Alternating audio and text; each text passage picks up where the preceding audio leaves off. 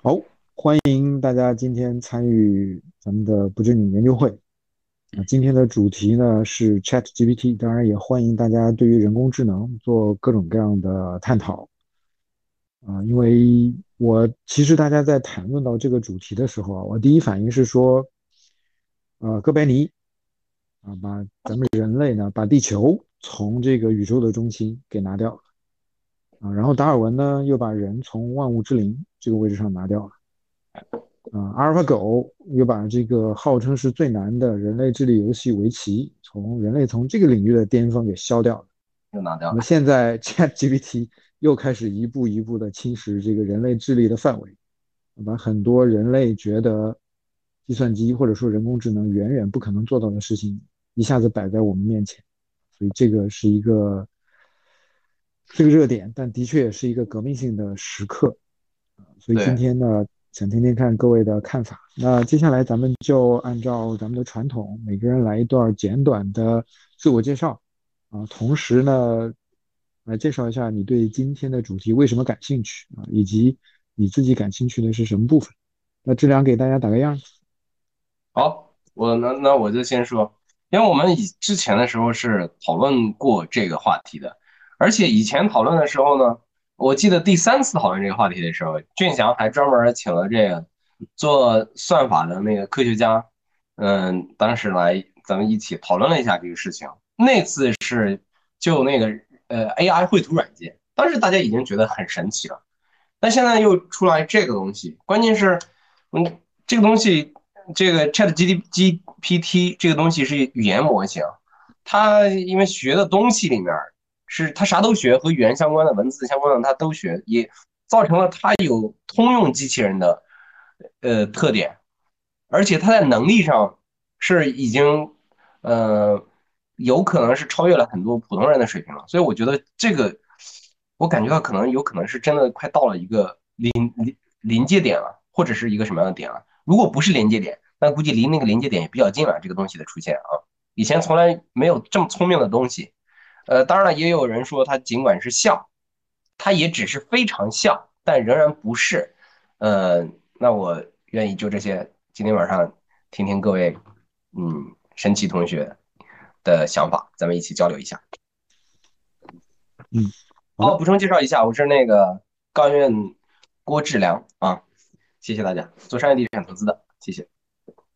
好，谢谢志良。呃，我这儿看到来最早的是魔术师同学。呃，大家好，我叫拉普拉斯魔术师，是天鹰者在精巧的数据中心 leader。呃，我对人工智能这块也是很感兴趣，因为一直在听这种图像识别的技术啊，包括一些相关的一些知识。呃，因而且我最早是玩那种流利说啊，AI 的学习英语软件的，所以我其实对 AI 怎么样针对性的提高自己学习是。蛮有心得和研究的，包括这次 Chat GPT 出来，很大程度上我也觉得它是对教育行业，尤其是对个人学习的一个重大的颠覆。嗯，好的，嗯，谢谢谢魔术师同学这么具体的信息，后面期待听到你更多的输入。呃，杨洋，好的，大家好，我是杨洋九七三办，我的工作是一个算法工程师。就是对这算法了解的比较多，就从底层，就去年也准备用 AI 绘画做了一些，想做一些，呃，类似创业的一些想法。就是去年十一月份出的其他 GPT 就已经开始研究了，但是就是没想到，就是大家用的是这么火热。实际上，我觉得呃，c h a t GPT 它会带来的马太效应越来越明显，强者越强，穷者越穷，并且它解。觉就是它，它出现的问题会，比如说是至少把百分之九十的工作都被 AI 替代，就是就是过几年之后，这剩下百分之十中呢，又有百分之九十又被替代，一步步一步步替代，就是非常恐怖。我是这样理解，是这样的。OK，嗯，好，很高兴我们有一位业内人士，然后后面期待你有更多更详细的输入。呃，佳宁。那方便讲话吗？哎，方便方便。嗯，大家好，我是上海十七四班的顾佳宁。啊，然后我主要关注的是一级市场股权投资和那个呃 crypto 相关的一些一些东西。嗯，这个话题，因为嗯，它的确就是这个 OpenAI 做的这个东西，的确是对未来的呃很多领域产生非常大的影响吧，就是各个领域都。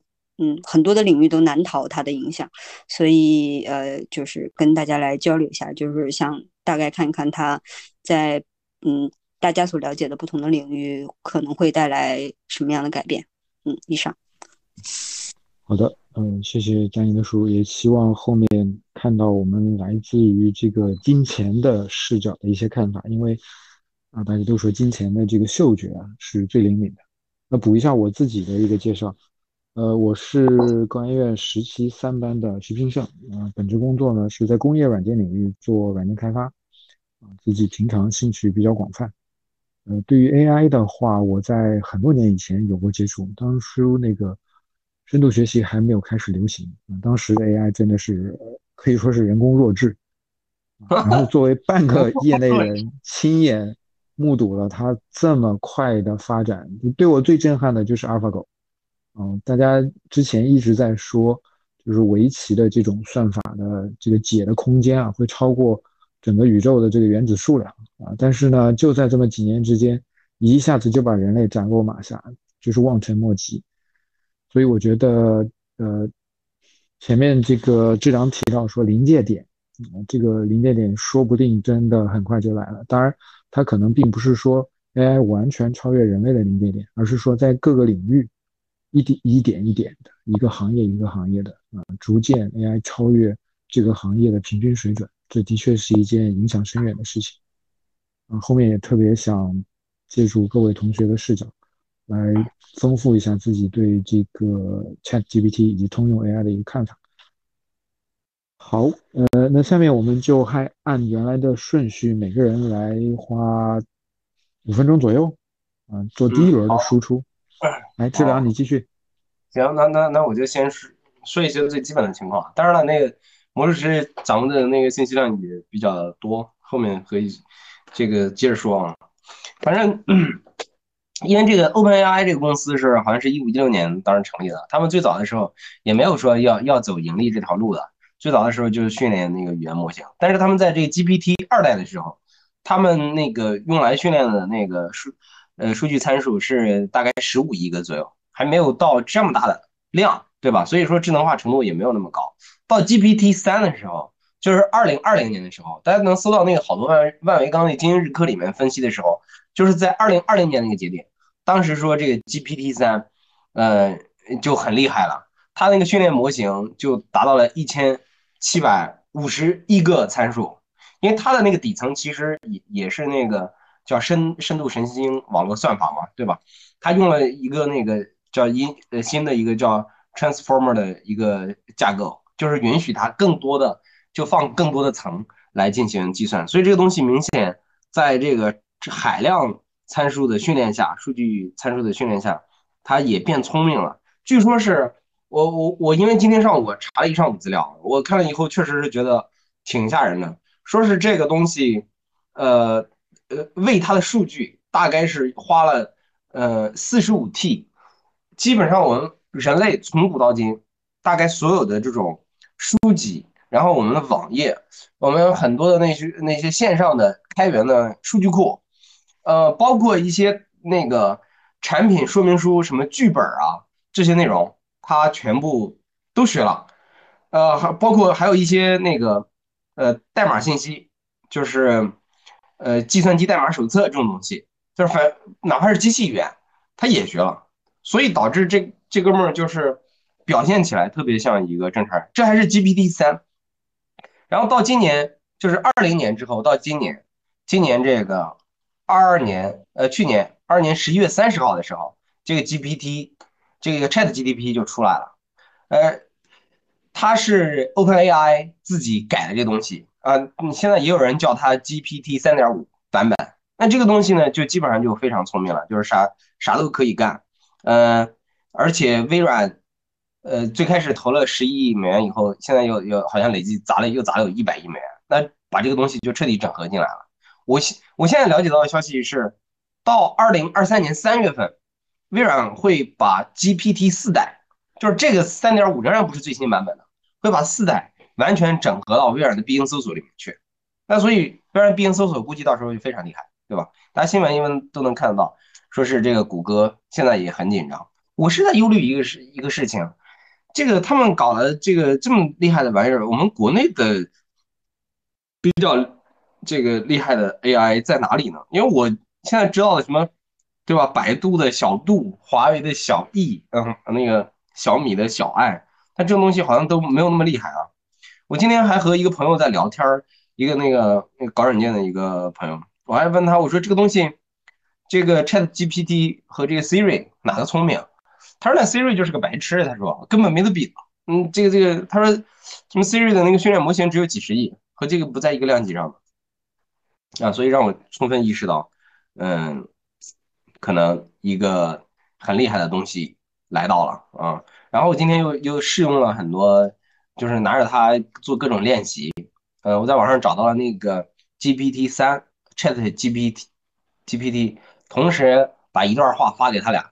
然后我看看他们的回复，我看了以后确实是这个最新的 Chat GPT GPT 回的东西是更呃像人类语言，而且一定程度上他在给我一个感觉，他在试图理解我们说的话。当然他可能并没有一个这样一个动作，他并没有并没有试图这个事情，因为他没有主观。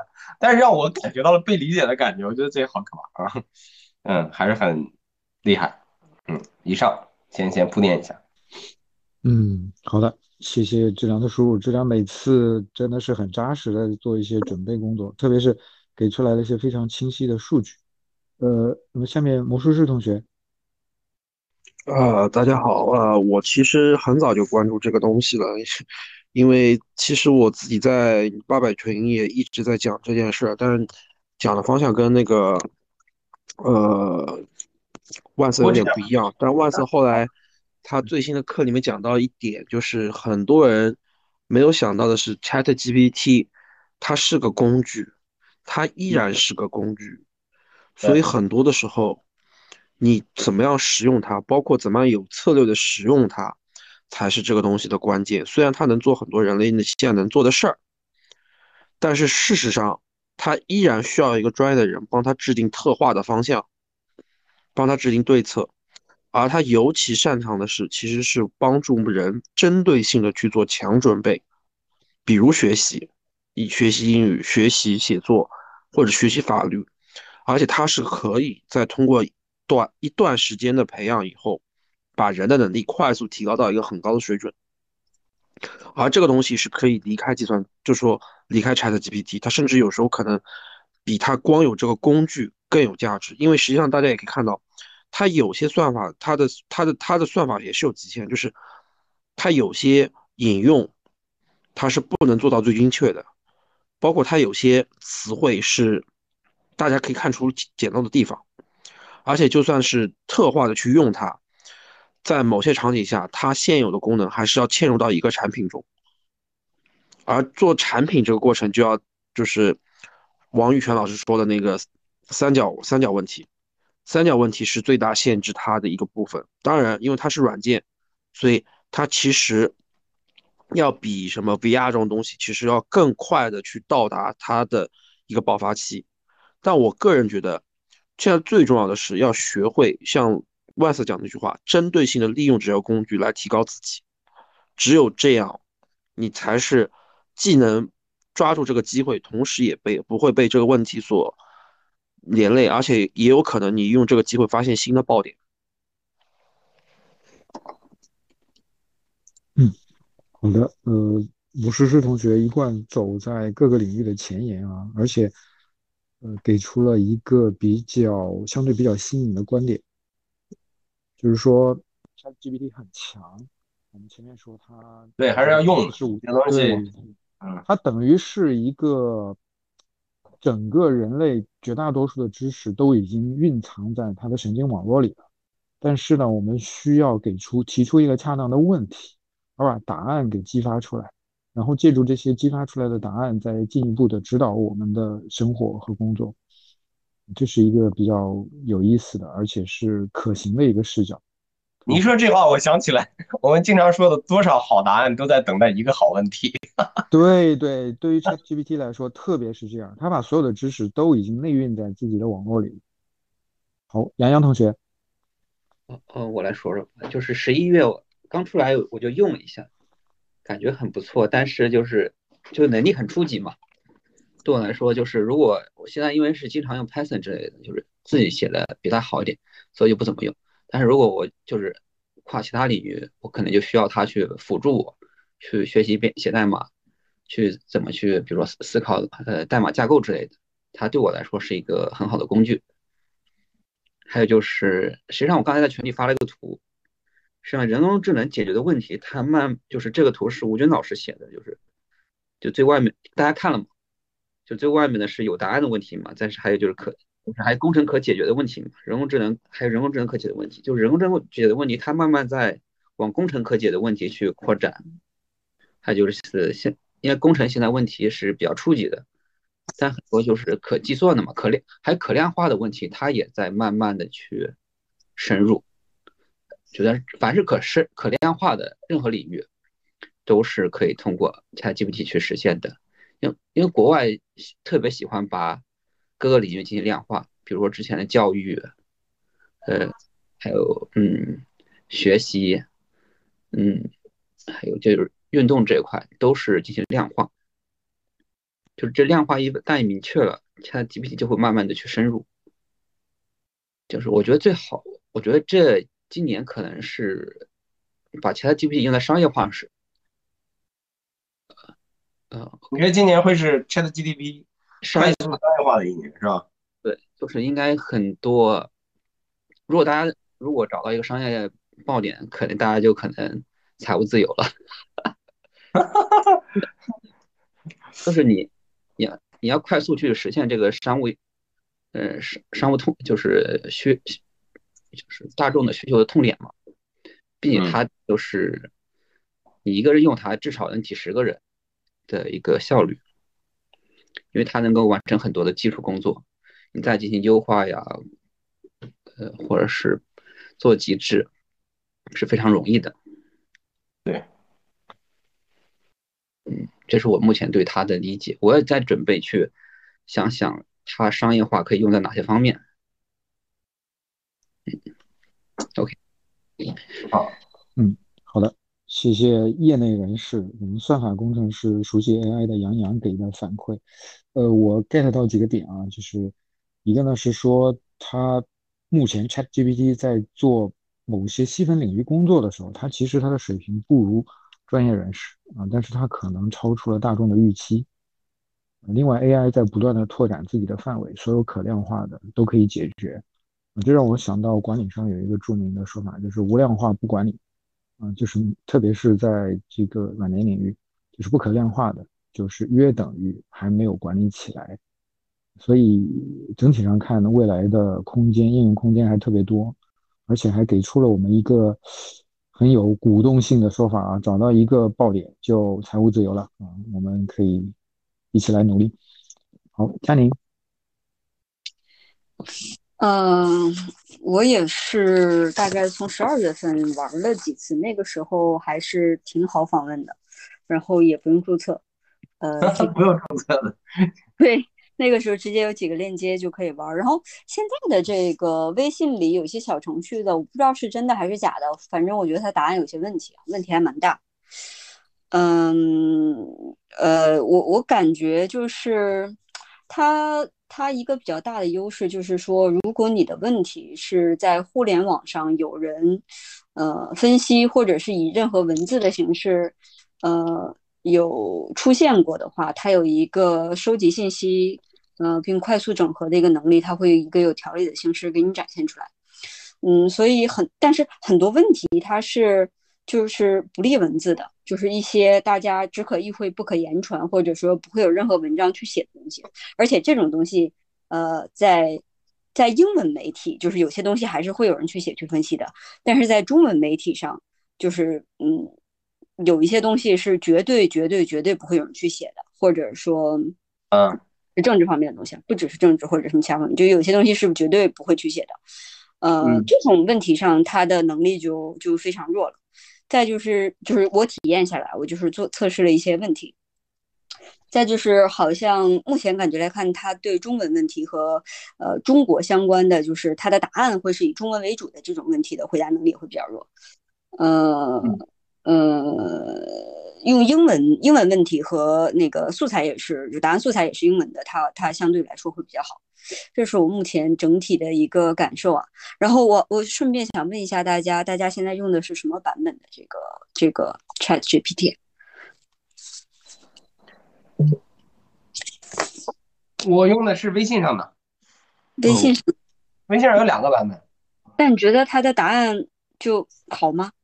两个版本不一样，有一个稍微比较聪明一点，有一个比较，呃，会有错误。因为我会同时拿两个问题，比如比较简单的那些问题，嗯，比如我会先问一个，嗯，二零二零二一年苏州市 GDP 是多少？我问他一下，啊，然后他有一个他就会那个把二二一二一年的。准确的数字告诉我，然后还会说几别的几个数值，什么那个人均可支配收入。另外一个就直接拿一个错的值，另外那个就比较老那个版本。嗯，对。然后我看别人测试的时候，就是真呃，就是他们测的肯定是真的那个 ChatGPT 了，嗯，也会有呃经常出现错误答案嘛。之前咱们群里好像也有讨论。啊，对对对对，对，是不是啊？就是错的。而且你问多次，他给答案也不一样，就是那种。这个应该是那个是在那个直接登录的那个英文版的，那个。嗯，对。就是麦田同学啊。嗯，我我就是用官方版的。好。嗯，以上以上，我主要就是这些观点。嗯，好的。嗯，谢谢佳宁的这个。描述，嘉宁的这个信息呢，我的感受是这样，就是前面我们说 Chat GPT 呢被喂了四十五 T 的数据，嗯，它对某一类的问题呢响应比较好，应该就是说它为的素素材，这个领域的素材比较多，相应的中文的也好啊，或者说是一些比较敏感的也好啊，缺乏文字描述的、不可言传的，它的响应或者说结果肯定要差一些，这个应该还在可理解范围之内。这也是个非常好的视角。那我们前面五位同学已经做过自我介绍，后面新来的同学呢，可以连续来完成这样两个环节啊。第一个，做一个简单的自我介绍，然后说一下你对于这个主题哪一部分比较感兴趣，然后可以花呃五分钟左右来对于你的观点、你的当前的这个理解和看法做一个简单的介绍。那麦田同学。嗯，我是麦田数媒专业的学生。嗯，就我玩这个 ChatGPT，差不多有一个星期了吧。然后我就感觉他特别的聪明，能理解我说的话。然后，嗯，我觉得我我现在听我手机上小易这个语音语音助手，都感觉他好蠢。有点受不了。小易蠢，没有对比就没有伤害。嗯，就我我现在玩其他 AI 聊天机器人都感觉。有点怪怪的，不舒服的感觉，嗯，然后所以所以我就特别想让它变成我的语音助手，啊，然后，然后我我还给他几篇文章让他理解，然后虽然虽然他理解的不对，但是他那格式还是挺好的，然后就是有点一本正经的胡说八道那种，然后。这个形容词好。然后之前之前黄金老师不是说过，这个心心理的共情不是固定的套路吗？我感觉这 ChatGPT 应该说不定能学会吧。就以上。好的，嗯，谢谢麦田同学的输入。这个一本正经的胡说八道，这个嗯特别好。就是我我的感受是这样啊。就是这个神经网络呢，它从各种各样格式化的数据描述、文字描述里边，它已经深刻的 学习到了我们的表达的方式啊，所以它对于一些内容，就更深层的语义层面的理解可能还没那么深，所以它的格式水平是远远强于它的内容水平的，或者说意义水平，这个也是挺好的。呃，下面是祖蕊同学，方便开麦吗？简单介绍一下自己，说一下你的观点。Hello，Hello，马祖蕊同学能听到吗？方便发言吗？他可能不方便。OK，呃，不方便的话，那我们就肖静同学。Hello，Hello，Hello，可以听到吗？可以听到，请做一个简要自我介绍，然后表达一下你的观点。哦，好的，嗯，大家好，我是八七二班的肖静。我看到这个话题，第一时间是问一下杨洋，他会不会来？因为我我想起了他是这方面的专业人士。然后我来的目的是什么？因为之前在得到上学到一个观点，就是其实你可以花很少量的时间去弄懂一个你完全不懂的领域，然后你可以在极短的时间内超过百分之八九十的普通人。那我今天就是带着这个目的来的，嗯。但我刚刚听你们讲话，我有点听不懂，我觉得我压力有点大，我还是好好认真听一下吧，或者我等会再私下去问一些啊、专业人士的同学。对，然后那个 chat 是什么东西？我我都不太清楚。等会儿再补充介绍一下，再再说一轮你就知道。嗯。OK，反正我是带着目标来的，就是花。呃，一点时间去了解自己一个盲维，然后让自己超过普通人。然后，因为我是一个，这这这个听起来好像很有目的性，但其实也没什么目的。我就是一个好奇宝宝，任何领域、任何方向和任何的事情，我都想知道一下，听听高手的一些发言什么的。对，就就这么多。好的，呃，我个人特别呃欣赏肖静同学的这种态度啊，我个人也觉得这也是咱们不正经研究会的一个特点，就是不一定要对某个领域特别专精才来参加某个话题，这也是我们为什么叫不正经的原因啊，就只要感兴趣就欢迎来。另外呢，也想建议一下各位发言的专业人士啊，希望大家发言的时候呢，能够尽量用一些非专业的术语来描述。我们的内容啊，然后让自己的这个内容能够更好的把价值传递出去。好，那么青书同学，嗯，我在，能能听到我说话吗？可以的，请简要做个自我介绍，然后表达一下你的观点。我是九七五班的青书，然后我在游戏行业，呃，今天来参加这个会，其实。就是对这个话题感兴趣了，也没有什么别的，因为，呃，我本身从事游戏行业嘛，然后我们平时在做工作的时候也会用到一些什么自动化或者，呃，写一些 AI，比如像 DBN 那那种，就是，但是，嗯、其实对这方面 只是很浅显的、很浅的一种低低能应用，它一点都不智能。然后，对于嗯那天哎是哪位同学？好像是，哎是郑一还是谁分享的那个那个那个 GPT？然后我去用了一下，呃我发现呃真的很聪明。然后呃但是呢也有一些缺点。它呃我我说你能不能给我一份呃什么某一个题的一一个呃全全就是全网的搜索那个清单？结果他他说发到了我的邮箱，我就问他邮箱在哪里？结果他说呃就是。就在你的邮箱里，然后他让我去找回密码，然后我我说那个地址在哪？其实就是你你你往深的往，就是抓住一个点往往深的里面挖的时候，你会发现，其实它现在的应该说是技术的壁垒还是很高的，它可能还还需要一个成长阶段，但是呢，已经非常的智能了。然后我我其实今天想想来就想听一下，看看有没有这方面的知识人士，就是其实也想知道，就他往后的话会。呃，延伸什么样的这种发展分支，然后在哪些领域可能用的比较广泛，然后能起到一些什么非常好的作用？嗯，以上。嗯，好的，谢谢青叔贡献了一个击破 Chat GPT 的方法啊、嗯，打破砂锅问到底，就这一个点使劲问。嗯，接下来的话，一鸣现在方便开麦吗？哦，好的。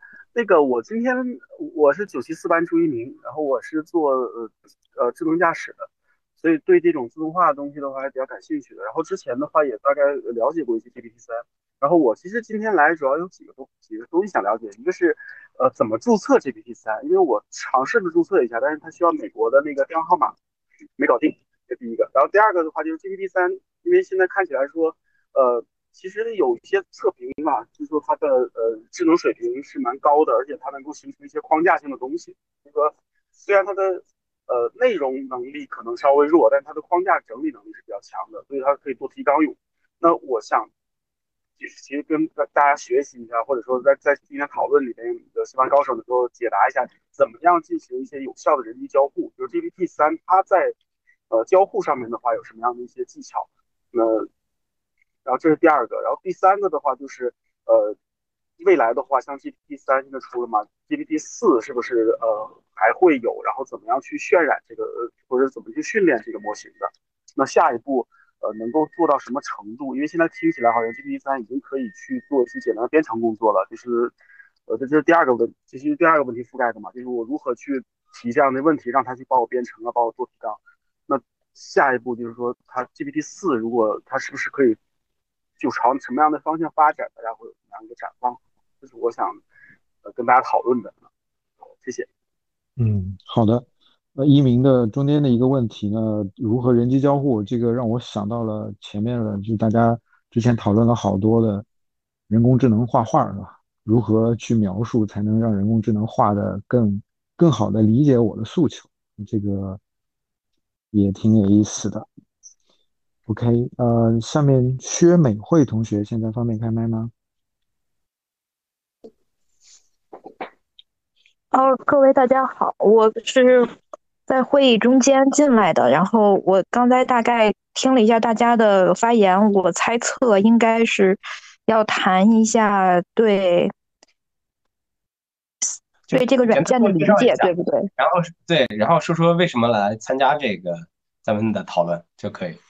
对，今天的主题是关于 Chat GPT 以及通用人工智能。简单做个自我介绍，然后呢，来说一下你对这个主题的看法。哦，那个我好，我介绍一下，那个我我其实是做那个在在政府部门写报告的，就是做一些课题方面的工作。然后我接触到 Chat GPT 三的时候，我是因为呃之前在头条上看见了一篇文章，就是说这个人工智能写报告，当时就把我惊到了，因为当时。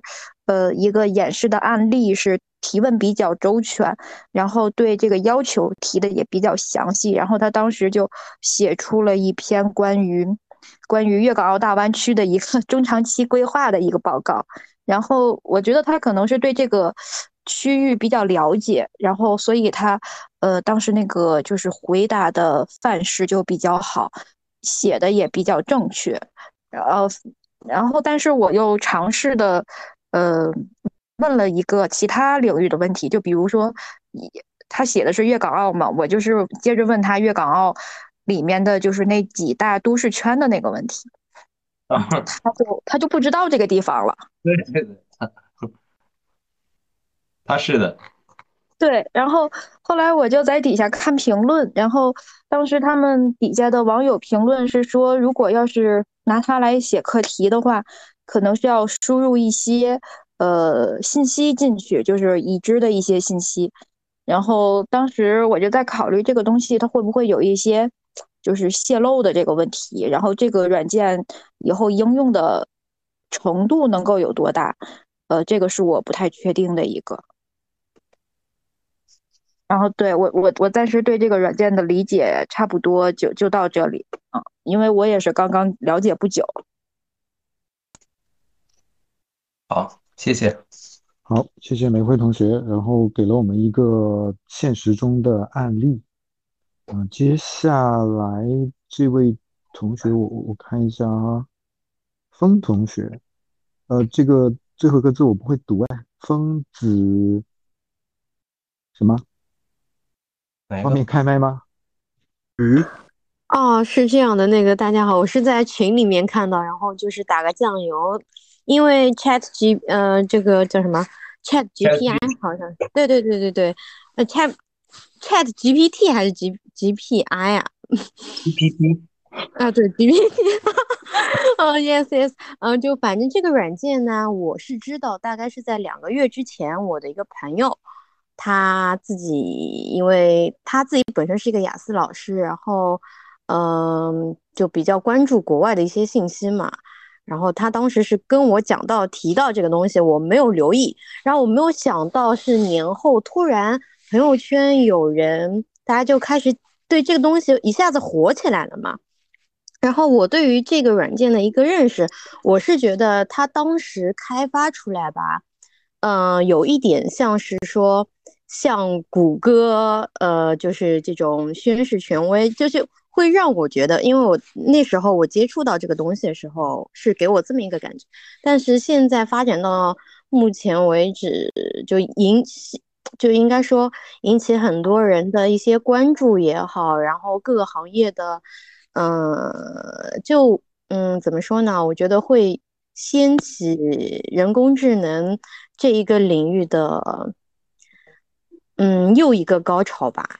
因为，嗯，我们从社会道德也不能这么说，就是，嗯，我们从正面、反面去想吧。这个东西出来的话，嗯，那是不是会会导致更多人的失业？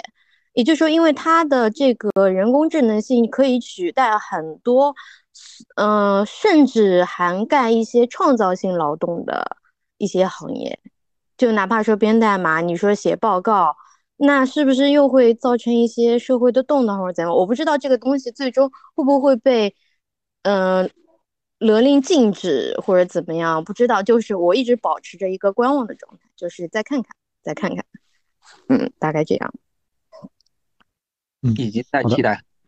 嗯，谢谢宋同学。对，前面杨洋介绍过，杨洋的观点是可能会替代百分之九十的工作，然后呢，百分之九十剩下的百分之十里边的百分之就百分之九十又会被逐步替代。这一点我们后面可以探讨一下。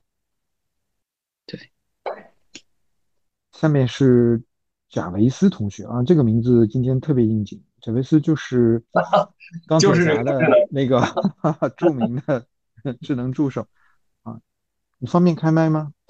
哎，我好像没看见他的麦克风图标啊，是不是没有接音频设备？哦，没有接音频设备是吧？那那那就说不了可以了啊。好，请简单介绍一下自己，然后嗯，表达一下你对今天主题的看法。啊，呃，我我是在群里边看到拉普拉斯他发在群里边的这个链接，然后我就进来了。呃，欢迎欢迎。我我是从呃这个 中间进来的，呃想跟大家学习。呃，关于这个今天讨论这个话题呢，也是我比较啊，应该说最近感兴趣的啊，就是那个 AI 绘画和 ChatGPT 这这两个两个东西啊。呃，对，这这这两个东西呢，我现在是正在用的，用的正爽的那个那个状态下，啊，我当然也仅仅只是作为一个用户的这样的一个角度去去感受，呃，因为我会把这个呃 ChatGPT 它，比如它有 for Google，它有 for email，呃，然后这种就相当于我在回复 email 的时候，我的英文并不是我的，因为肯定不是母语嘛，所以我的英文也不是特别的好。那有些时候呢，表达也不是那么的流畅或者是地道的时候，我就可以用它来写回复邮件。这个我现在是用的比较爽的。啊，另外一个是在。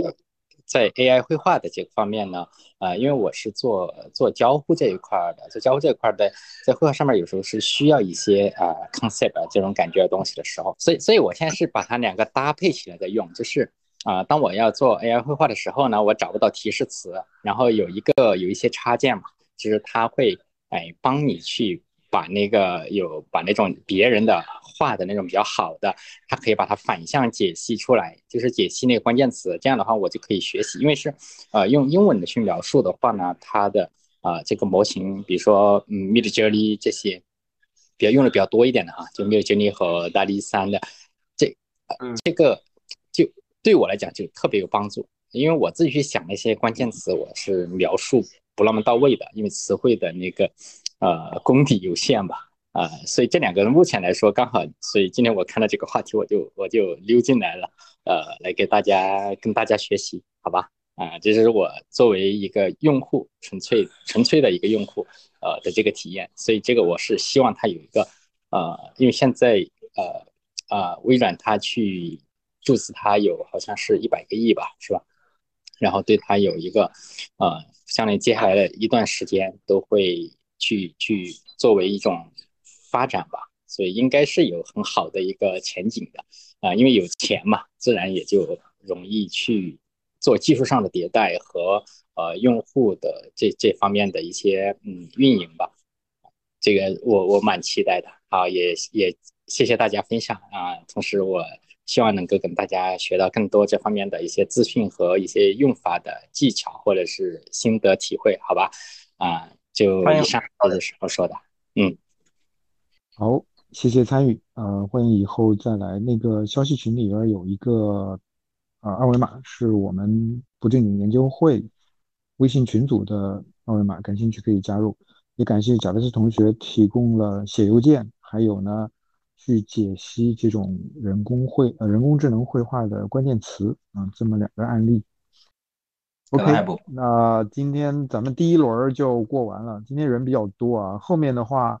呃，我们就开始哦，好的，没关系，没关系，就开始自由发言。然后我正好我那个补充一轮信息，就是因为有好多同学，咱们前面说那那段那个最基础的东西，然后正好我就把它补特别好啊，对对，就是那个普及性的，就是咱们今天不是聊那个 Chat GPT 嘛，就是我再再简单快速的补充一下，它就是个呃。大白话理解就是个聊天机器人，啊，就是个人工智能机器人。这个 它是这个 Open AI，Open AI 就是人工，就是那个那人工智能研究实验室。然后最早呢，他们在二零一七年就一一六年就启动了这个项目，在搞这个东西。但是后来呢，进展速度还可以。但是最早它并没有商业化。后来呢，微软给他们投了十亿美元，投了十亿美元，就是在其他的这个。呃，人工智能软件快速发展的时候呢，他们也在快速的迭代进化。到二零最早的一个呃拿出来一个版本呢，是 GPT 的呃二代版本。那到二零二零年呢，GPT 的三代版本他们就拿出来了。三代版本出来以后，其实那个能力已经比较强了，已经。但是这个没有完，在这两年的时间内，他们那个三代二代版本呢，当时有十五亿的参数，在三代版本呢，已经达到了一千七百五十亿的参数来训练这个。模型，所以把这个模型训练的，就是以以我们的角度来说，就是非常的聪明。那到目前为止，到二零二二年的十一月三十号，这个呃 Chat GPT 就出来了，它相当于 GPT 的三点五版本。因为接下来据说是两个星期内或者是一个月内，呃 GPT 的四代版本就会出来，那个四代版本会融合到微软的搜索引擎必应里面去。所以很有可能到时候大家用必应的时候，会发现那个必应变得极其聪明。那这个 Chat GPT 为什么这么强大呢？哦，到还补充一个信息，微软好像又跟投了一百亿美元把它收购了。当然这个信息准不准，那个佳宁等会儿可以矫正啊。佳佳宁是对这个东西最了解的。它这个东西有一个功能，就是这个聊天机器人呢，它目前为止它是以文字方式互动的，就是它除了可以通过我们人类的语言进行交互以外，它还可以做一些比较复杂的语言工作，包括自动文本的生成、自动的问答，还有自动摘要在内，这些多种任务它都可以做。它可以根据输入的问题自动生成答案。这个答案呢，不是以前的那些咱们问答那些机器人和小爱音箱聊天一样，和或者是华为那个小艺啊聊天一样，或者是微软小冰啊那个那个包括苹果的 Siri 那种问答模式。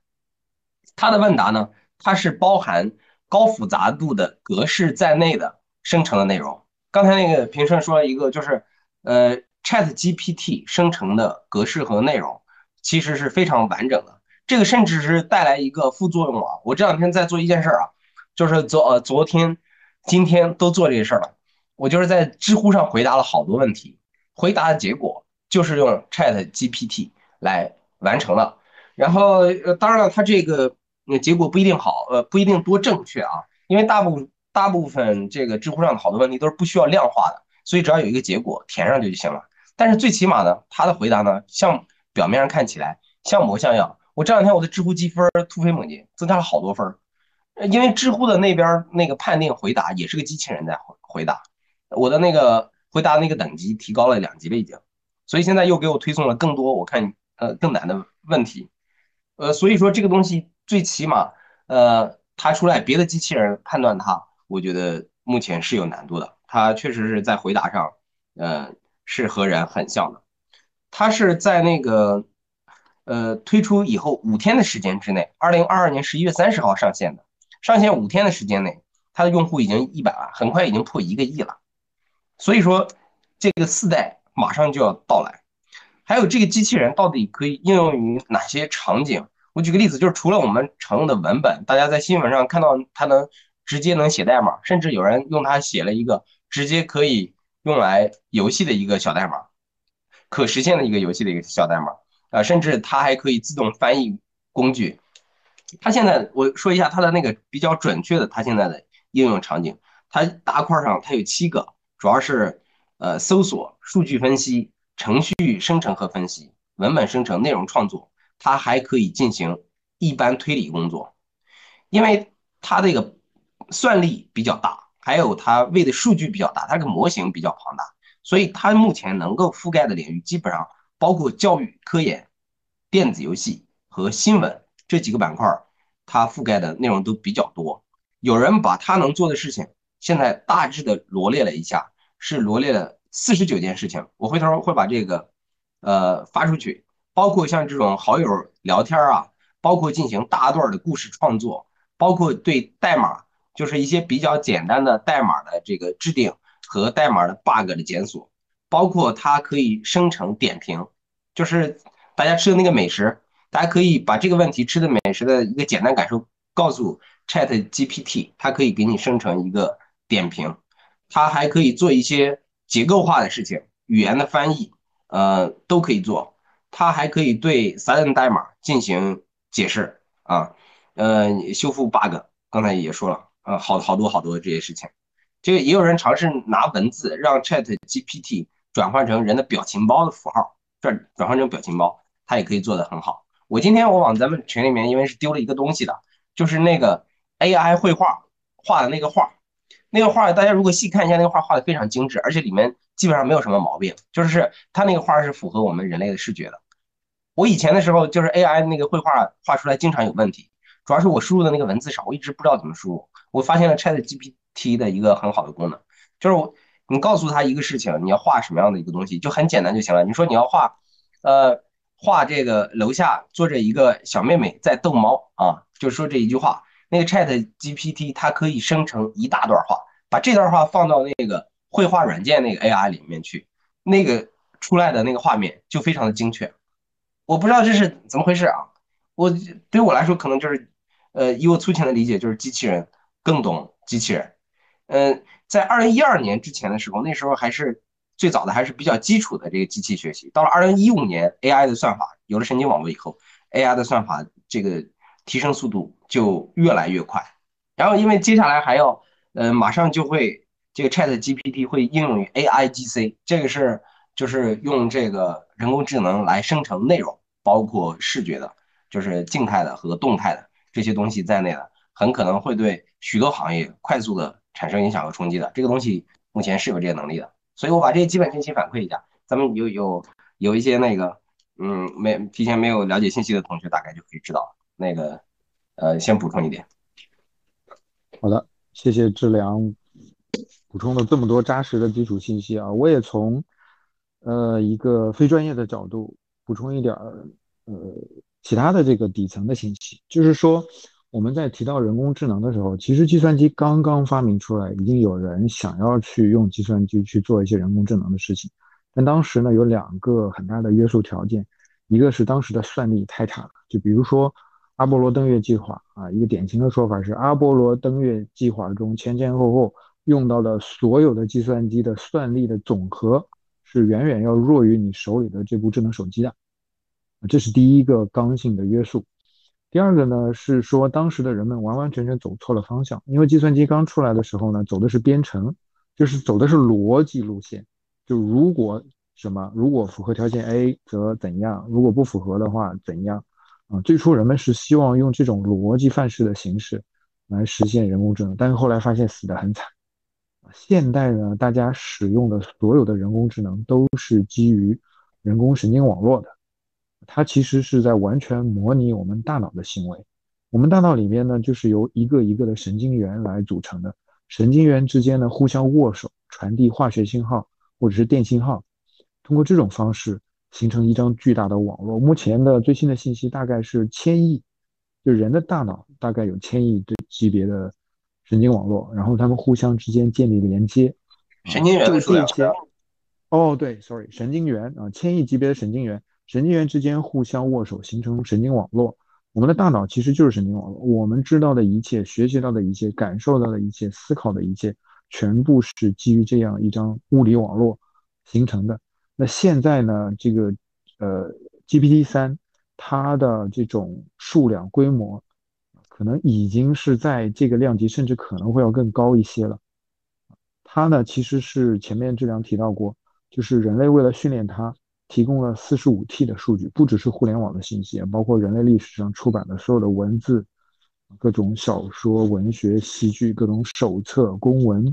这也是为什么他写某些公文会写的比较好，因为他把所有的这些信息呢，就是某种程度固化在自己的网络里，所以他可以回答很多问题。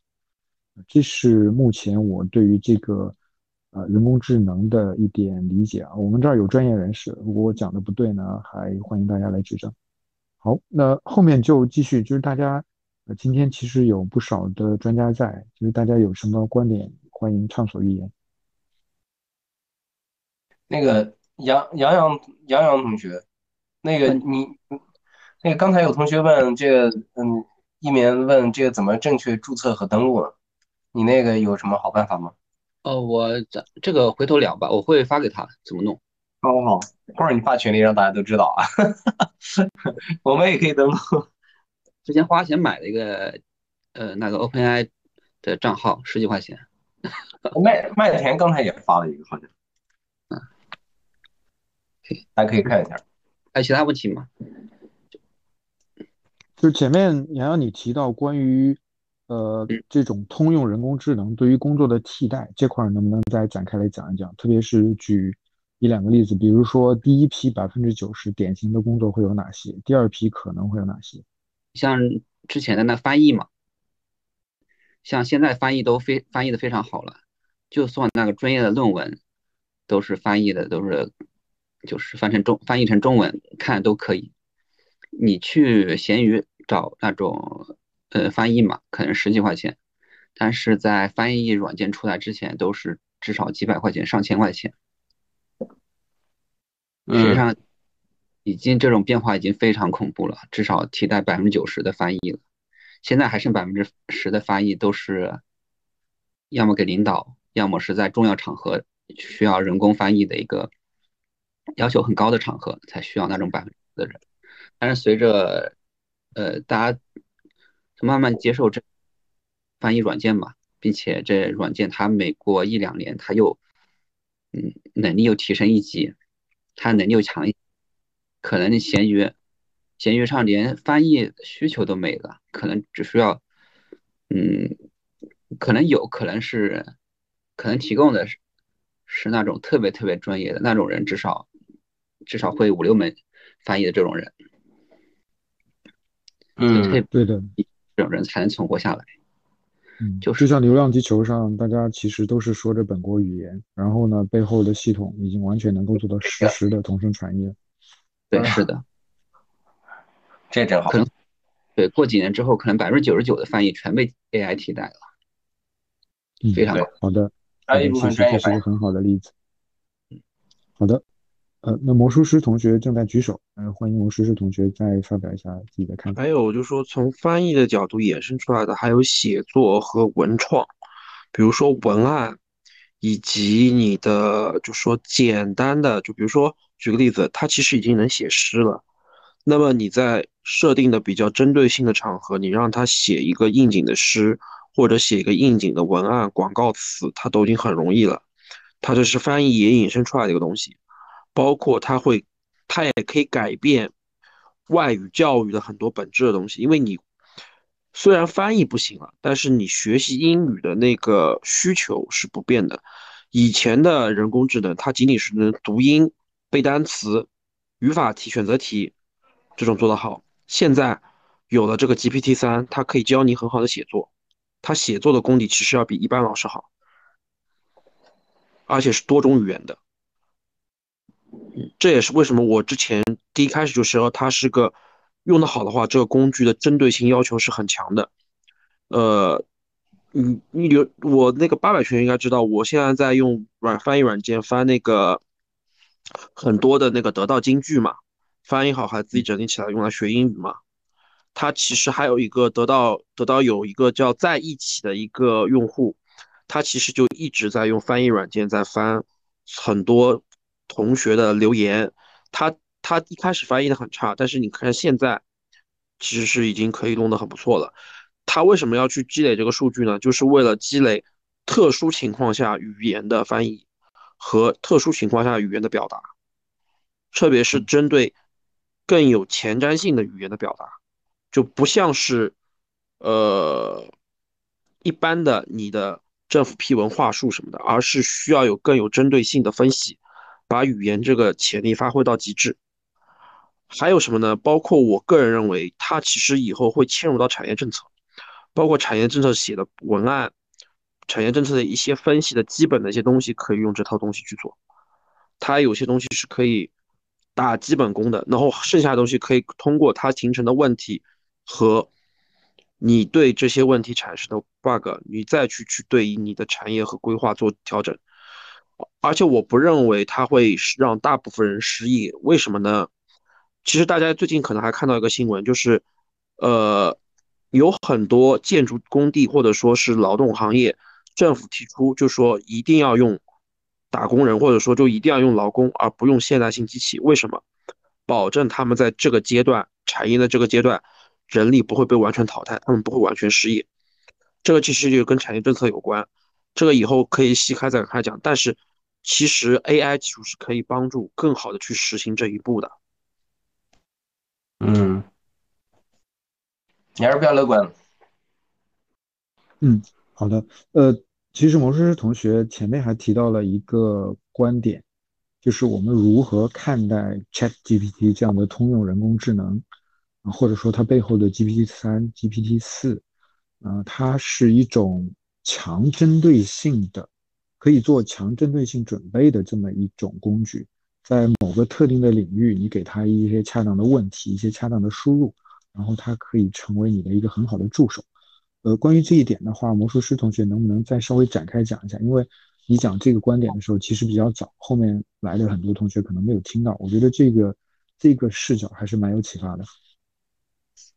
比如说举一些例子，可以啊，就举个例子，你现在你一般的人，我就举个可能考研或者公考的例子吧，就是针对考试这种东西，其实很多人。考试的时候会去报一个班或者买一套书去考，对不对？但是如果你有 Chat GPT，你能在做出卷子的情况下提供相应的问题进行对比，你可以制定出一个更有针对性的自我的学习计划。这个计划的效率是可以比培训机构高的。这个我自己以前用旧的 AI 就能做到。如果现在用 Chat GPT，我想我可以做到更更精确，比如说听力、阅读，或者是。写作方面的训练，包括我可以让他帮我设计题目，明白吧？甚至它不仅是设计题目，它设计一个完整的对策，你怎么样按照一个坡度去提高你的学习能力，它是能做到的。这个其实老的也能做到，但是老的需要你，需要你自己学习能力强，你去帮他做这个，按照反馈去做调整。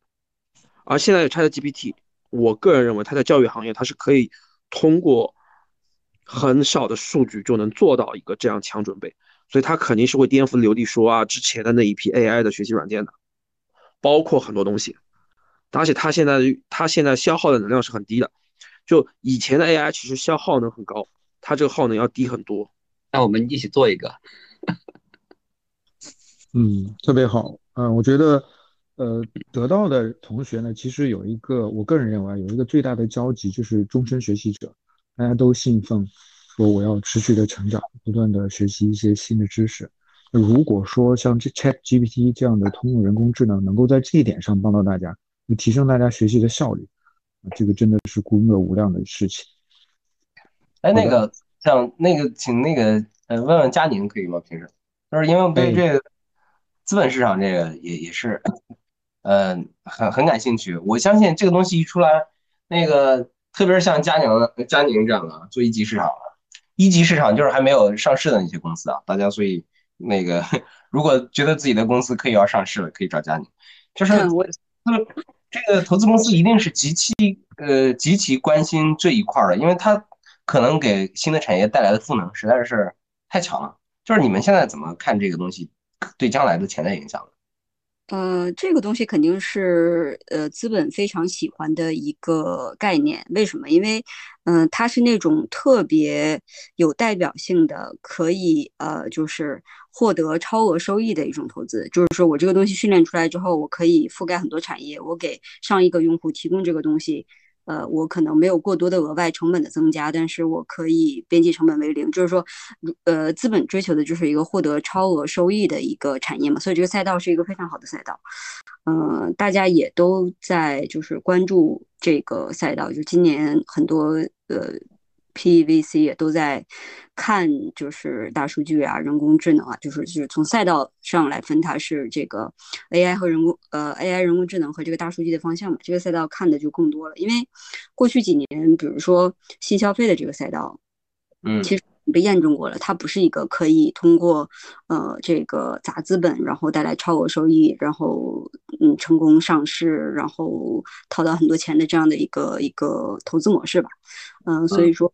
但就是这个，呃，但即便是这样，试过了才知道的。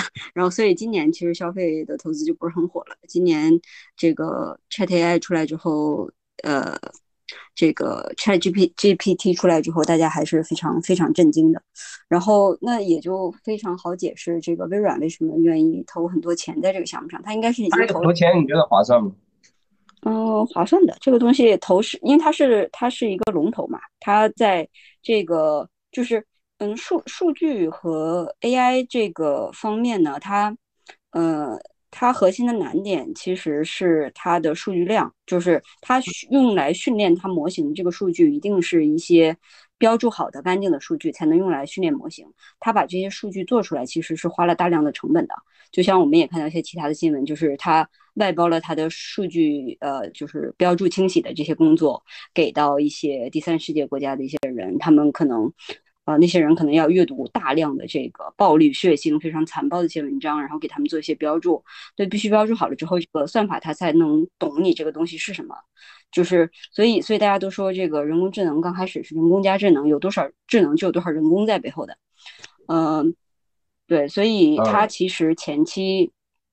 在数据上是花了很多钱的，而且，呃，它一旦获得了大量的用户之后，它在资本上，就是比如说微软有，现在它还没敲定要不要投一百个亿啊，它这个怎么投，投多少钱这个事儿都还在谈。我看到的消息是，嗯，呃，它呃，微软一定一旦投了大量的钱，它微软不只能给钱，它能它还能给很多其他的这个算力呀，然后。技术设施资源呢？数据啊，它可能有，微软可能有很多数据吧。呃，呃，对他拿有个小兵，他也有个，他也有个机器。对，然后他这个钱进来，就是为什么资本喜欢这样的项目？就是说。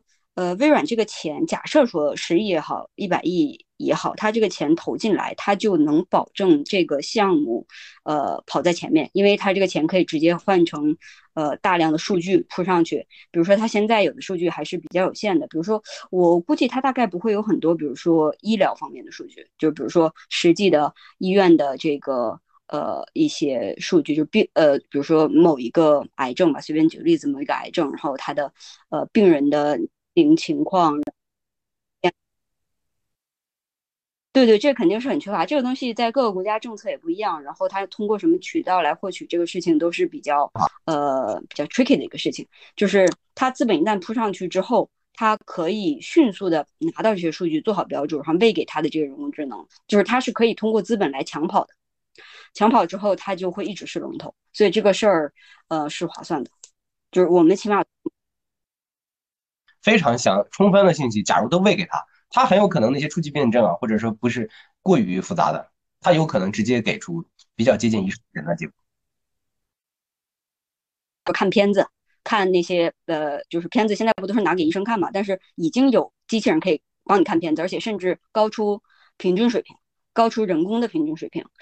嗯，这个其实算法这方面，其实里面最复杂的东西、最难搞的东西还是数据。就是说，比如说哈。它能拿到呃医疗行业的这个大量的精准的准确的数据去喂给人工智能去学习的话，它这个人工智能将来能产生的价值的确就是非常高的。但是我们也知道各国的这个医院的数据，尤其是国民，就是比如说我们中国病人的数据和外国病人的数据，就是这种，我们中国病人的数据是理论上来说啊，法律层面来说是不可以流到国外的。但是呢，嗯，据我所知，比如说美国的医院的那些病人的数据，其实美国。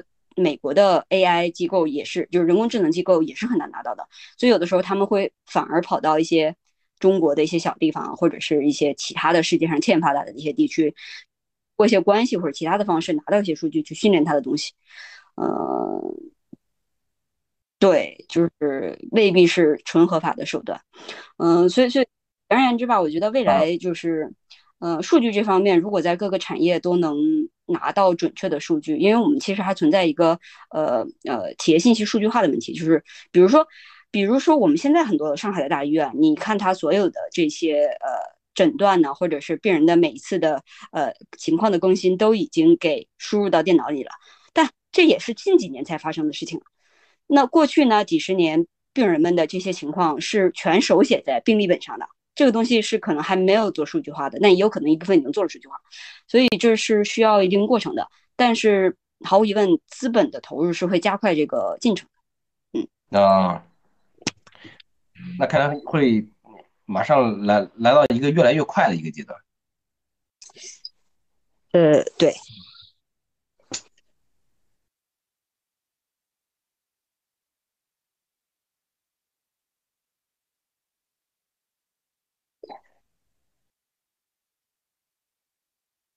算法大家其实区别不大，大部分是公开的啊。然后呢，最主要的区别可能就是算力啊以及数据。而这两个东西呢，一旦你在某个领域取得了优势，你就更容易获得更多的投资，拿到更多的数据。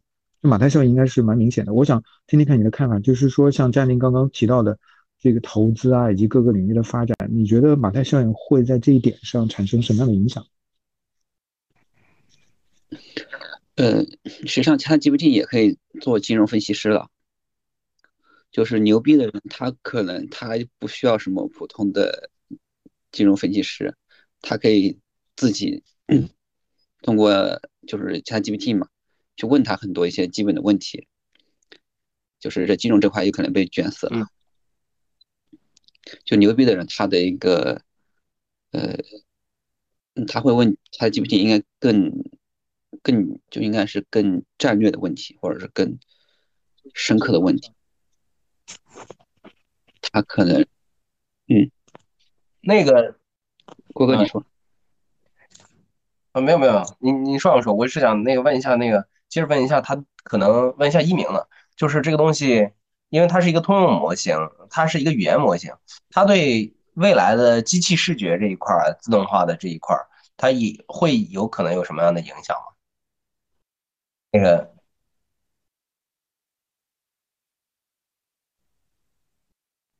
在就用那个呃，GPT 实际上它在绘画上面大家已经看到了嘛，可以把那个图像识别的很准确。那其实你说机器视觉的话，它反过来无非就是把现在的图片怎么把它解析回去嘛，对吧？其实这是一个反解析的过程。那现在就就我们现在在做的那个呃占用网络，实际上它就是基于这套，当然在底层东西不太一样了，可能呃它其实也是有这样的一个逻辑，就是说。你哪些东西是动的，哪些东西是不动的，是组合在一起的。实际上，AI 就已经在通过视觉的解析这件事情。所以其实现在的问题，你那个对现在的问题就是 GPT 三，其实我了解到它应该是没有联网的，是直接用以前的数据在训练的。因为刚才两你提到，就是说微软可能下一代就 GPT 四会跟它的必应合在一起，那实际上就代表了它是一个联网的一个东西了。那它的进化速度跟数据量，那那那我至少现在这种非联网的状态，我们就已经叹为观止了。那进入到网络世界之后呢，相信又又是另外一个腾飞吧。就是那那会有超那那更会有 N 倍的数据去灌进去，对不对？对的，对的。所以它其实从你说人工智能这种视觉识别来说的话，已经有案例在做这件事情了，无非就是呃怎么样去把这个呃应用的呃场景再去扩展一些。啊，感谢感谢。那杨洋你接着说。就是在金融领域，就是牛逼的人，他会用更多的这种 ChatGPT，就是金融分析师嘛，去做一些基础的工作。就是一个人他的能力又变强了，他挣钱又越多了，对，就非常恐怖。是是是有一个用法的问题啊，我正好补个信息啊，那个刚才往咱们那个群里面发了一个截图，这个是那个 就是佳宁这样的人啊，对这个呃呃做的一个大概的预测。你看，在二二零二零年之前，就是这个呃 AI 它应用的领域主要还是在文本领域和代码领域，就是那种垃圾信息识别，还有那种单行代码的不足。到二零年的时候，基本上它就可以应用于基础文案撰写啊，啊多行代码。到二二年的时候，就长代码和长的文本也开始应用于图像领域，艺术、图标和摄影。就二三年是一个节点，就二三年一个节点呢，就是它就可以这个 AI 就可以进入涉及到建筑、建筑设计，因为现在我知道有人已经开始干这个事儿了，就是一比如一个家里面的这个装修设计一键生成，对吧？咱好多人都知道，咱们好多那设计师的同学也知道。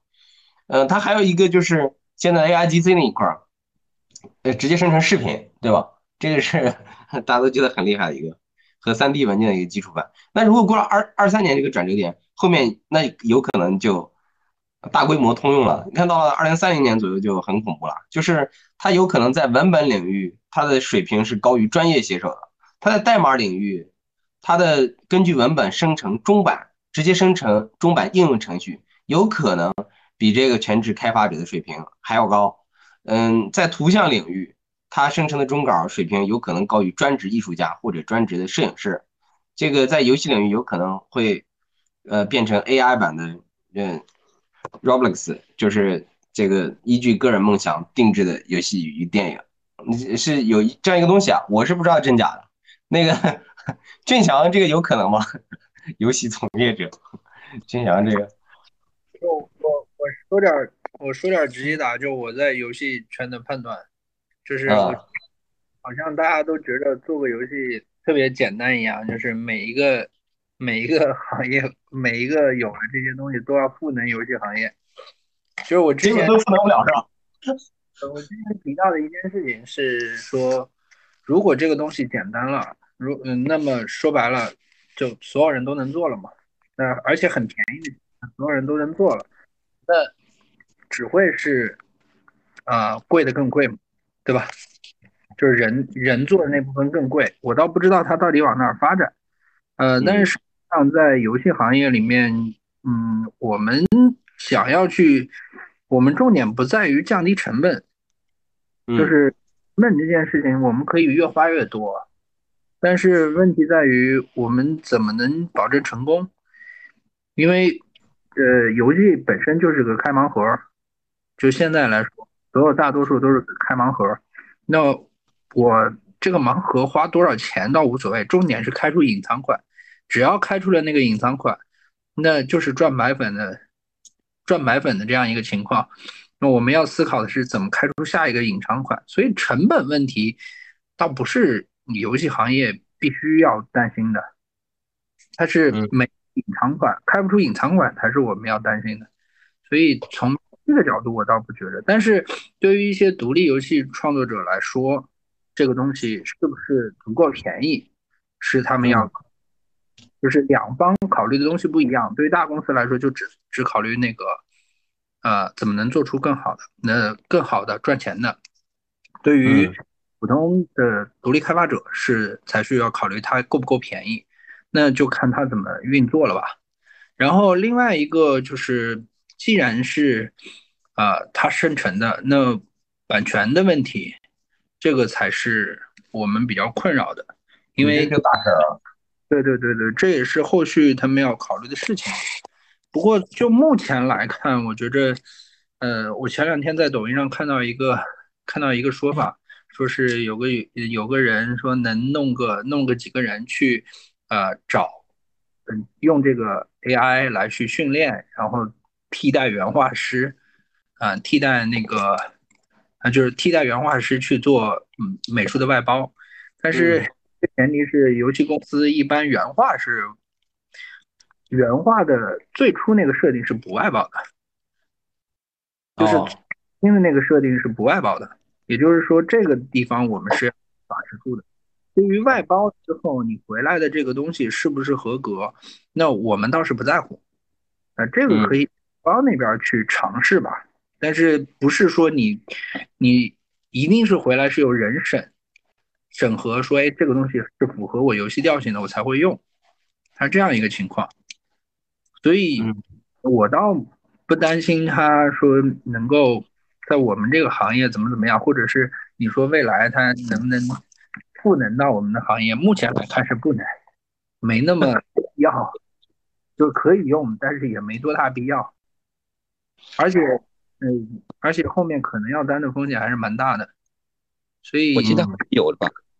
啊，我我插一句啊，好像现在就是那种游戏中的 NPC 嘛，啊，就加了人工智能，就是它的加人，不是游戏中的加人工智能或者是这些事情都还好说，因为呃，你你去看老就是现在的三 A 游戏里面也有加那些那些 NPC 的这些行为树啊，或者这些东西已经做的非常复杂了。如果你能做的更，那当然我们会用。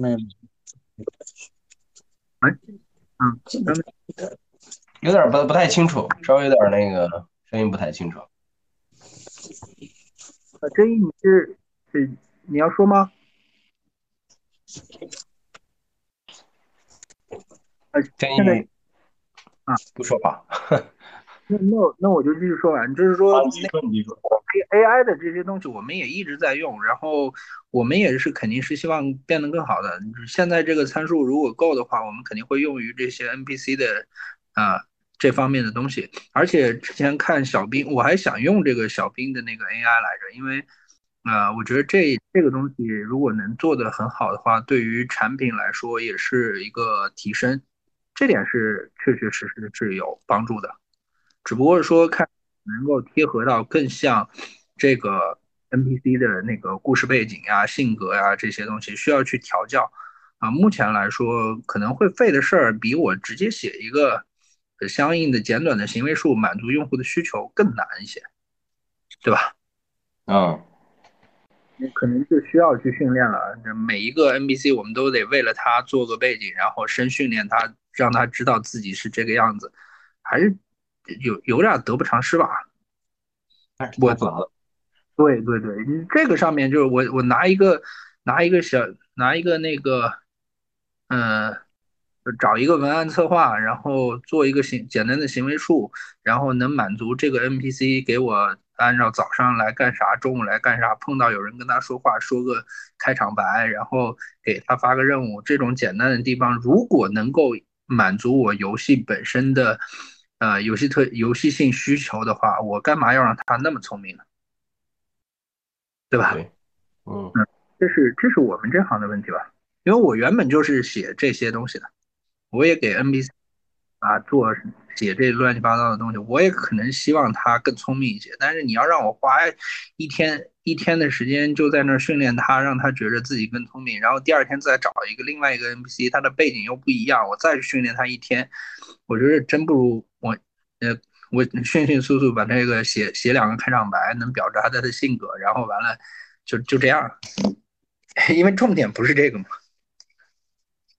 可能特殊的游戏，它会在这上面卷起来。但是目前来说，呃，国内的那些 free to play 可能不需要。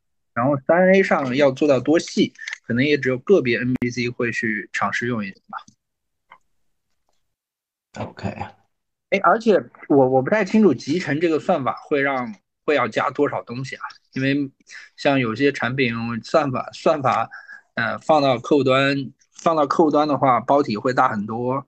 然后如果放在放到服务器的话，又必须得联网，其实还是蛮麻烦的。他这个，呃，他这个，哎，肖静，你说，你说，平生同学，你继续啊！我刚才突然看见那个俊祥来了，我就插了个话。嗯，因为本来今天我是说能请一个呃，请一个大佬的，但是那大佬今天有事儿，然后也担心有一些呃泄密的东西，泄密啊，啊，没关系，我们讨论很讨论的很开心。对，今天咱们有算法专业的算法工程师，也有很早从 Chat GPT 刚出现就跟进的这个前端的玩家。然后还有游戏从业者，还有负责投资的，各方面都有。所以大家有问题呢，欢迎来咨询各位。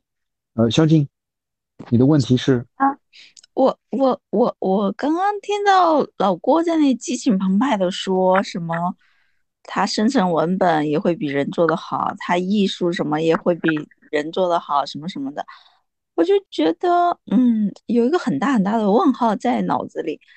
嗯，怎么可能呢？他喂给他的材料是我们人类做出来的，然后有好的，可能也有一般的。那比如说他喂给他的有一百分的，有八十分的，有九十分的，他怎么能凭空做出一百一百二呢？我我这个是一个问号。就像啊、呃，初代的那个 AI，啊、呃，因为我很喜欢古诗词嘛。然后有一些呃这种售卖的那个机构就会说，哎呀，我们已经喂给这个 AI 的什么系统还是什么鬼，呃，大概几万首唐诗了，你随便输个意象，比如说你输个明月，它就能做一首诗出来，啊，或者说你随便输个板凳，它也能做首诗出来。但是你觉得它能去超过那些伟大的？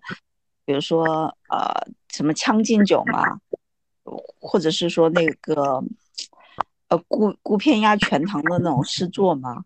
我觉得艺术的东西可能还是非常的，呃，难难理解的那一部分和需要很需要突破的那一部分吧。我我我不太清楚，因为我毕竟是个外行，但是我就觉得会打一个很大的问号。各位大佬回答一下，也不是解答一下吧。嗯，谢谢肖静的问题。的确，艺术领域是饱含感情的。我们一直觉得计算机就是非常理性，但感情这块它行不行呢？啊，俊祥，你方便的话可以关一下麦，那边有点背景噪音。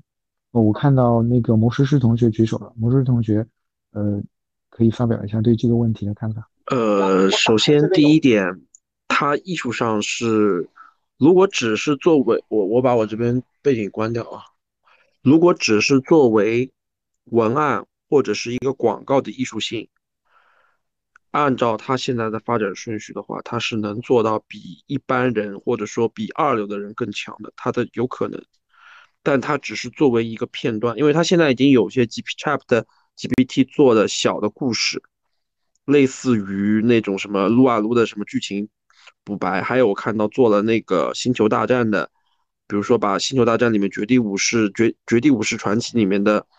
呃，其中一个角色换成尤达，然后故事会怎么推进？他做出来，而且这个文本还是比据说比粉丝评价比那个《星战九》好看。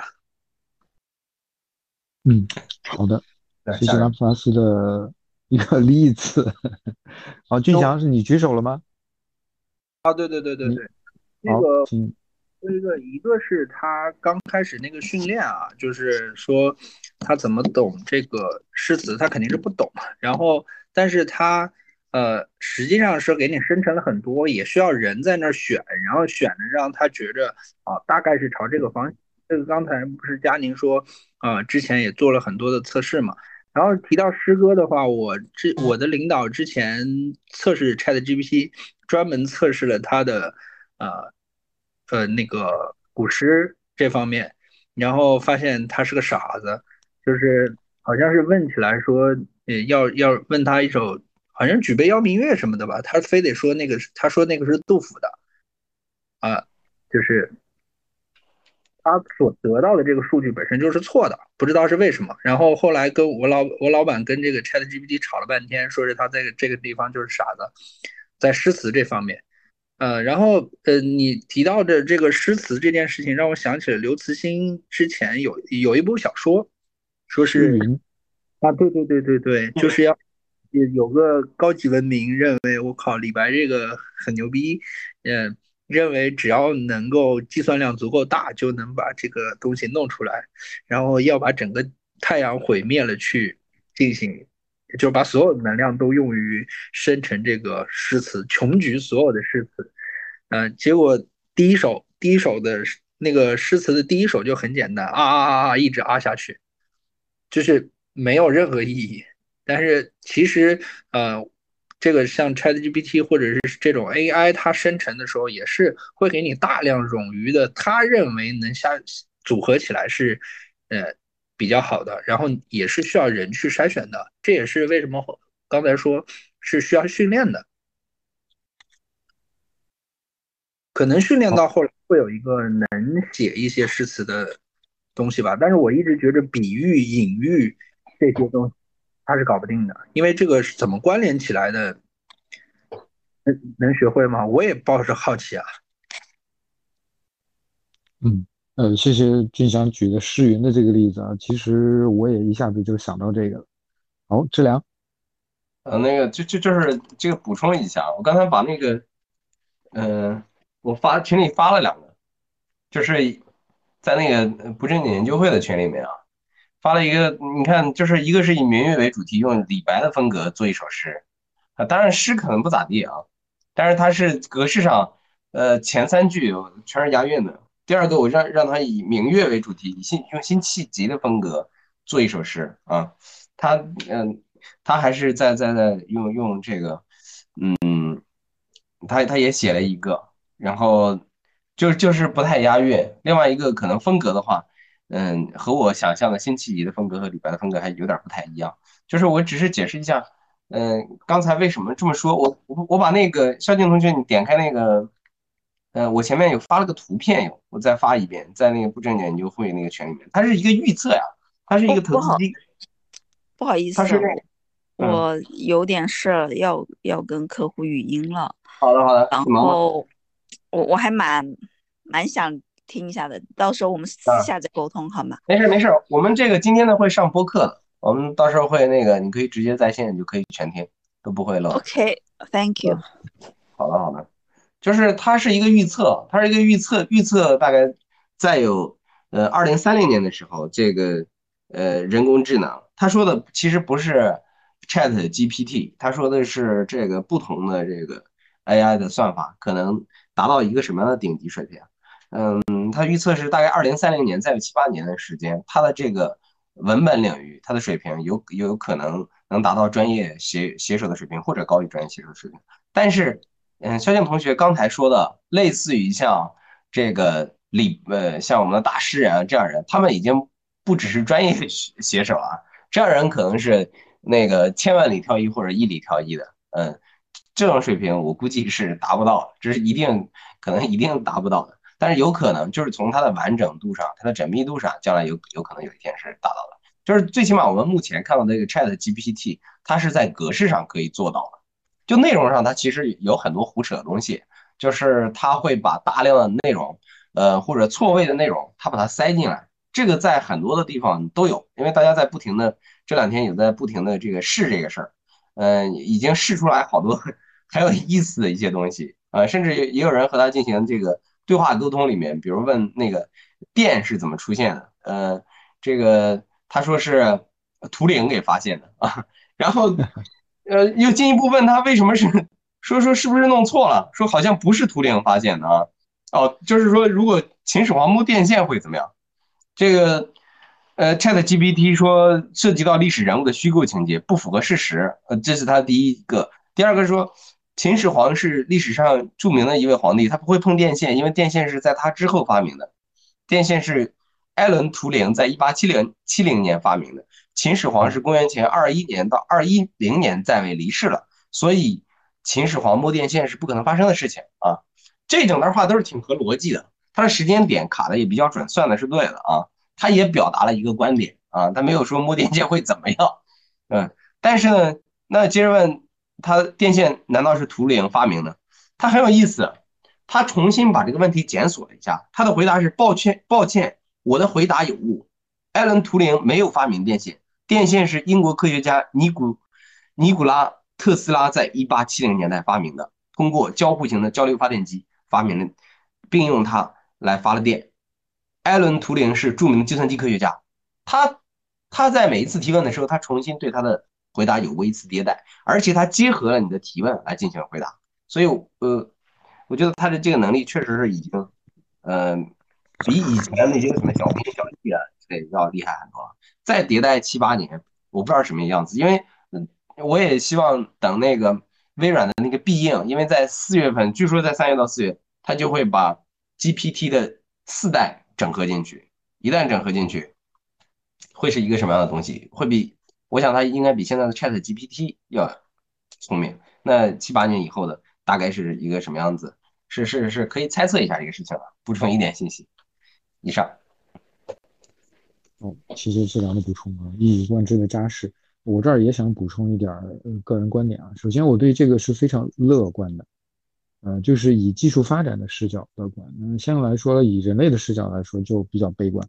像我们最开场的时候，其实我提到一个观点，呃，哥白尼把地球呢从宇宙的中心给拎走了，然后呢，啊，然后达尔文呢把人类从万物之灵的这个位置上拎走。啊，现在人类可以骄傲的就是说我们的艺术感啊，然后阿尔法狗又把我们从这个围棋的智力巅峰的角度给拎走了。现在我们唯一退守的就是人类有灵感啊，有创意，有艺术，有情感。但是人类有有这个自我意识，有灵魂。这一步，我的观点是迟早它会在人工智能里面出现，因为现代的人工智能。它的结构跟人类的大脑没有什么明显的区别，本质上是一样的。唯一的区别呢，就是说，目前我们使用的人工智能，它的这个神经网络，人工神经网络可能效率还不如亿万年进化出来的人类大脑这么高，它的算力呢，可能还有些不足。但一旦度过了某个临界点，那么人工智能呢，会成为远比单个人脑强大的多的这么一个智能体。然后他的意识在哪一个瞬间发生涌现，这个事儿都是很难讲的。这个呃，包括我这个观点，应该最早是来源于 K.K 的那个三部曲里边最后一部《科技想要什么》。他说的更悲观，从人类的角度啊，他说，呃，地球的生命演化到最后，其实就是为了把人给演化出来。而人呢，其实人的肉体并不重要，人重要的是他的这个思想或者说智能。但是人的智能也是一个载体。啊，再下一步，人类呢会利用自己的智能，把 AI 人工智能充分发展出来，然后 AI 呢会踩着人类的尸体，这个种族的尸体继续向前发展。这是未来的可以说是生命的另外一种形式，这是他的观点。而且他说这个呢没有办法像氢弹这种不可控的武器一样，没有办法靠人类的理智来约束你。就算现在很多人开始大声疾呼啊，说要控制。遏制 AI 产生这个自我意识啊等等啊，但这个其实没有办法啊，就像是苏联和美国在冷战阶段互相竞争的时候，各种各样的武器你有我一定要有，这个是不可遏制的，这个在 根植于人性里边是不可能的。这是我的一个从技术角度乐观啊，但是从人类的角度来说一个悲观的观点。从目前的理论上来说，我们引以为豪的所有的东西。啊，人工智能都会学会越规律、越标准的越快学会。比如说印象派的画作，比如说最标准的巴赫的音乐，它完完全全可以原样的模仿出来。专业人士可能就很难去做出这种判断、评判，到底是 AI 生成的还是本人做的。那么一些规则特别清晰、特别标准的，比如说围棋，啊这些领域。那 AI 肯定会很快把人类甩下。就是某些模糊的领域，比如说什么算艺术，什么算这种突破性创新，以及感情，这些可能 AI 会稍微慢一些。但这个我个人的感觉是迟早，就在我们每一个今天参会的每个人的有生之年，应该都会看到那一天。但我个人没有能力去推演出来未来的社会在那一天会变成什么样。啊，正好您说，我也补充一个观点啊。那个得到头条有咱们那个李楠楠老师，他这两天有有说一个关于 Chat GPT 的一个分析，他在里面曾经补充过一个观点，嗯，我正好也反馈一下，就是说，嗯，有人说这个东西呢，嗯，出来呢确实让人看到很恐怖，这个而且他们那个母公司嘛，Open AI，埃隆马斯克也投资了，呃，马斯克就说呢，马斯克看了这个东西以后，他就觉得，呃，是很吓人，他觉得，嗯。我们人类应有压力了啊！但是呢，现在有一个另外一个人，呃，提了另外一个观点。这个人呢还挺重要的啊，他是人工智能领域的开山鼻祖，是个老是个老爷子，叫朱迪亚·博尔。他最近有一本书叫《为什么》啊，这个得到听书里有，大家可以听一听。他是人工智能算法的奠基人，应该这么说。嗯，就是他成果很多啊。嗯，他现在突然发表了一个观点。他说自己以前提出的所有的算法全是错，就是现在所有的人工智能本质上不叫人工智能。他觉得按照现有的模式训练下去，永远也不可能具备智能。呃，说的简单点，意思是什么呢？就是人工智能本身不是算力强，不是速度快，算力再强的的这个呃算法，它也是机器；速度再快的算法也是机器，它可能可以。无限逼近于像，但是什么时候成为是呢？它是的时候，必须要具备因果思维。给他举一个例子，就是小明在家看电视，妈爸爸问小明：“你写完作业了吗？”小明说：“我妈同意我来看电视了。”呃，你这个看起来很平常，但其实呢，小明他说的是他没有正面回答他爸爸的问题，他意思他要找个理由，一问一答中他就把因果思维包含进去了。它的特点就是。超越存量信息的，那目前我们的这个所有的算法都是通过充分的数据去喂的，超越存量的信息来创造呃新的经验和预判预测可能发生的未来。这个是呃目前对 AI 来说，博尔觉得还没有这个因果思维能力啊。呃，现他意思是现有的 AI 算法都是被驯化的，所以能力是局限在我们的。人类的经验内的，它为什么这么牛逼呢？是因为它是我们人类的经验，所以比我们单个人那个个体要厉害，看起来感觉起来要厉害。但是呢，它没有超出我们总体的经验以内。就是它如它的意思是，如果要训练出来真正的人工智能，必须要换方法，要么就是海量计算机，那要么可能就这任务就是量子计算机的事情啊。就补充一个观点。嗯好，谢谢志良的补充。呃，这一部分的探讨可能就离日常生活比较远了。杨洋，你有什么看法？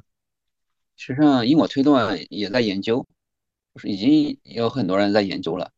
实际上，最早的因果推断就是贝叶斯网络嘛，嗯有前提，带有推断，就是对，就是用在机器学习上，只不过它很浅。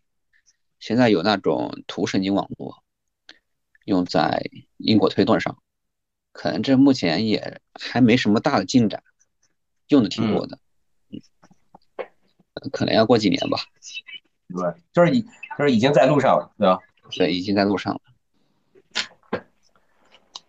嗯，那个平时好像快十一点了啊。对，好嘞。就你所有今天，嗯，我洋洋你继续。洋洋你说，就是你所有想象的一些各种假设验证啊，所有。技术这块都在做，只不过它嗯没有产生商商业价值，以及没有什么好的惊人的结果，所以没有展现出出来。哦，好的，没到他的那个点，嗯，是的，就像 Chat GPT 也是积攒了很多年，发展了很多年，然后突然一夜之间让大众知道了，我大概四十年吧，好像我记得。哎，真义，你现在能说话了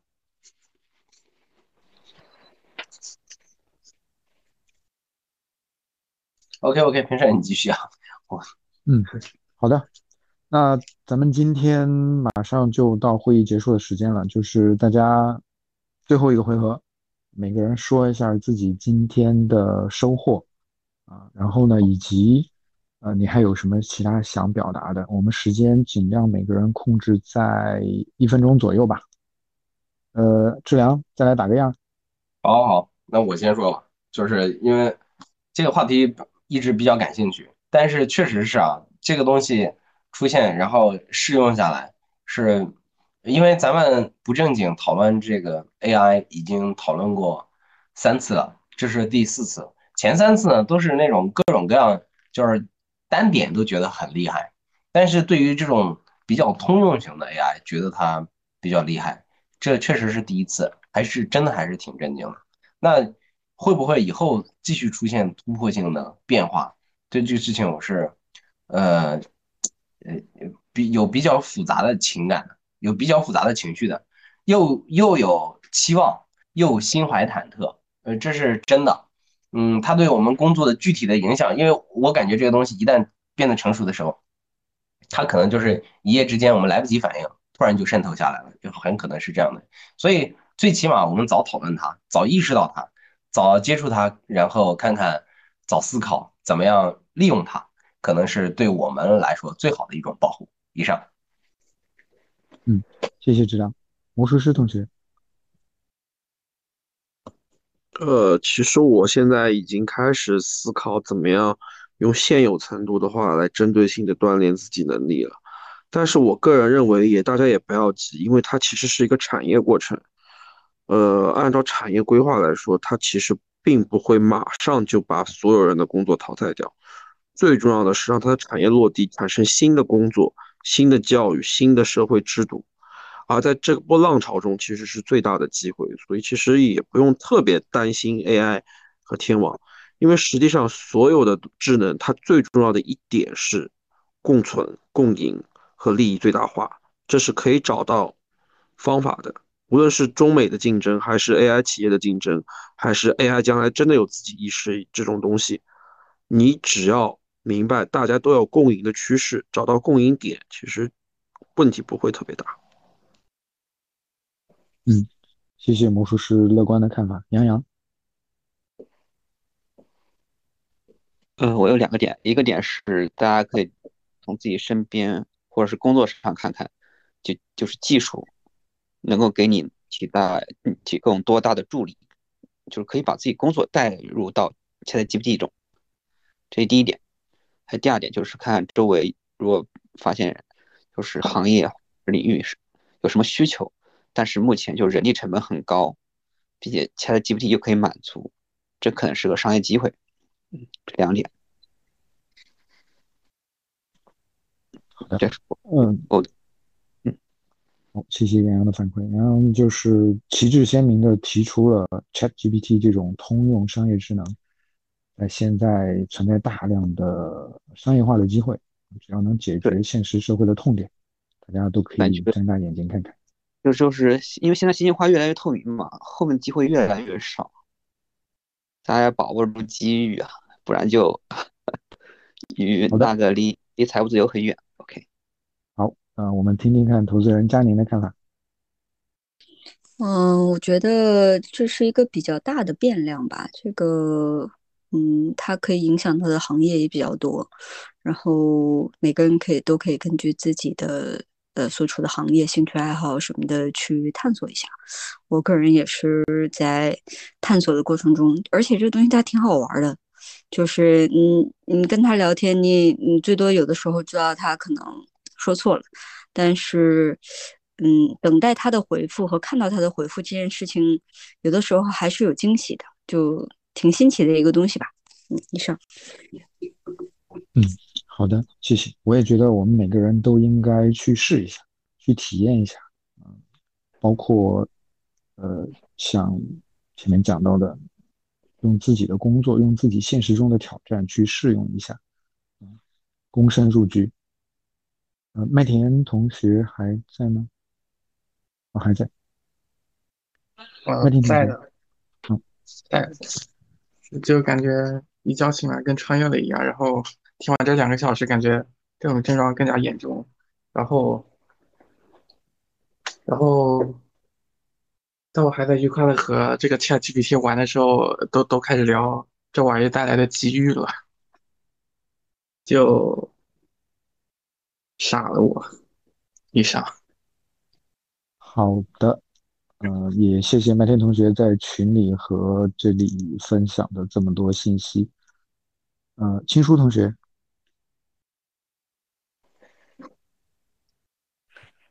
嗯，我我其实今天晚上学到很多，因为之前我没有考虑这么深啊，就是简单的想看一看有没有别的这个发展，然后以及就大家对这件事情的这个看法，跟后续的一些就是拓展，嗯，但是我觉得我还是比较积极乐观的，因为嗯，像我们之前从工业到信息化，那其实我我们可能也会觉得也是取代了很大一批职业。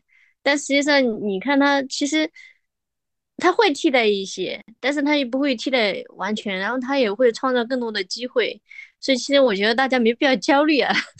虽然说我也很焦虑了，但是我还是比较呃乐观的心态吧。因为我觉得任何东西开发出来，它都是一种工具，你不要就是我个人觉得，就是你不要把它当成就是你的阻碍，你可以把它当成你的助手就好了。嗯，以上。好的啊，谢谢乐观的情书同学。一鸣现在方便讲话吗？呃，我可以，呃，反正我那个下来之后，我再跟杨洋、跟志良联系，怎么去把这个 GPT 弄起来吧。今天听到大家聊，其实已经很多人都在做测试这方面的东西了，呃，看起来也蛮有趣的。至少说我得到一个信息就是。用自然语言直接跟他对话的方式，就可以把这些信息拿到。那其实这样可以节节省很多就自己检索的这样的时间吧。就是虽然说他可能给到答案不是一个特别顶级的答案，但至少他是能给到一个框架性的一个平均数。那相对于在百度啊或者谷歌上面去自己去搜索，然后从那种几十或者几十页里边去找内容的话。那已经算是一个很大的一个效率提升了吧？所以这个这东西，呃，作为平均数水平的的一个工具，到是要利用起来的。嗯，好的，呃，谢谢一鸣的这个对比，就是大家如果需要用谷歌检索的时候，也可以给 ChatGPT 一个机会啊，说不定你能收获惊喜。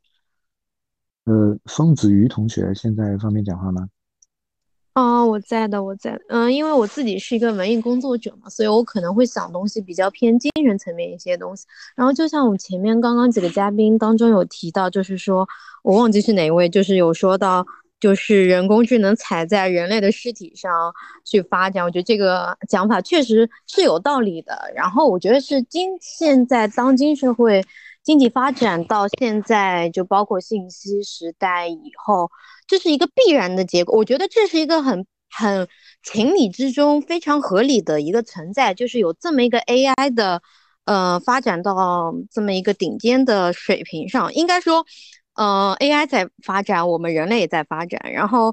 呃呃，就是我会想到的是说，呃，就是当人工智能已经发展出情感，然后具备无懈可击的逻辑算法，和它有强大的知识储备。